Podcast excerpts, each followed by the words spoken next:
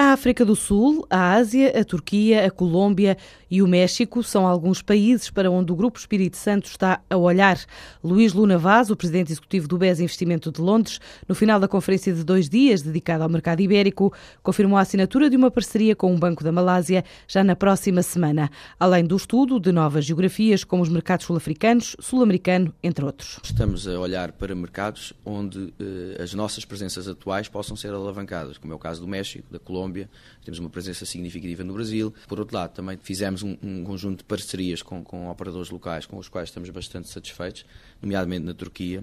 Na próxima semana iremos assinar uma parceria na Malásia com um banco que é o RHB OSK, que é um dos maiores bancos de investimento da Malásia, e portanto através dessas parcerias vamos explorar esses mercados com parceiros locais. E vamos criar sinergias, sobretudo ao nível de fluxo de investimento eh, para lá e de lá para cá, e portanto nessa, nessa medida estamos convencidos que vamos conseguir aumentar a nossa penetração internacional por essa via. Por outro lado, também estamos a estudar já há algum tempo o mercado sul-africano, onde também temos em perspectivas uma parceria para o mercado local. A potência pelo mercado ibérico também não falta por parte de investidores internacionais que nos últimos dias fizeram mais de 350 reuniões com cotadas portuguesas e espanholas na Conferência Anual do Banco na capital britânica. Eu diria que demonstra o regresso da apetência. Agora Portugal voltou a ser considerado, como, como foi durante muitos anos, um destino de investimento internacional importante e significativo, não só da Europa, mas também dos Estados Unidos. Portanto, isso acho que é absolutamente fundamental para o mercado de capitais português. É natural que hajam oportunidades em, em títulos que, têm, que, acabam por ter um pouco menos visibilidade. Isso eu penso que é, que é normal. É? E também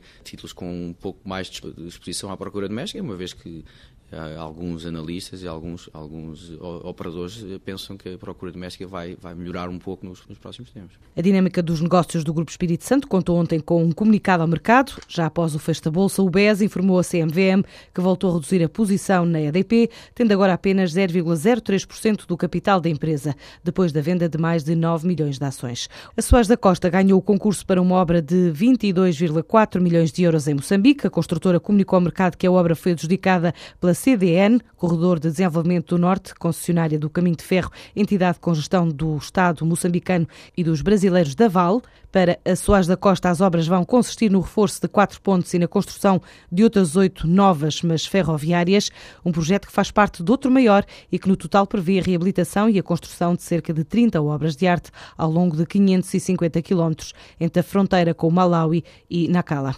A Teixeira Duarte garantiu ontem o maior contrato de sempre de uma construtora portuguesa no exterior ao assinar a adjudicação para construir a autoestrada de Lago Aira, nas imediações da capital venezuelana, Caracas, no valor de 3,5 mil milhões de euros. Uma cerimónia integrada na visita ao país do vice-primeiro-ministro português no âmbito dos trabalhos da nona Comissão Mista de Acompanhamento Bilateral.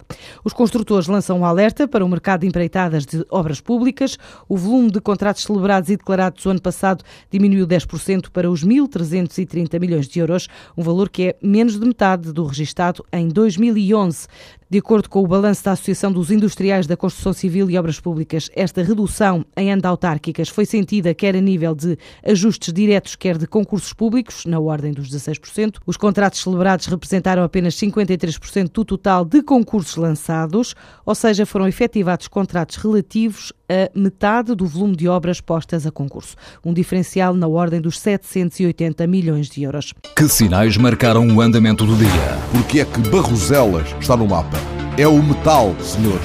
É o metal. Que decidiram os ministros que não mandam. O país é que tem constitucional? Sim, o governo, toda a gente tem constitucional. Vem aí um aumento de impostos? Com certeza, acho que vem. É a única coisa que é constitucional. É, sim, certo. Aumentar impostos é inequivocamente constitucional. Mas também é a única coisa que o governo sabe fazer. Hum?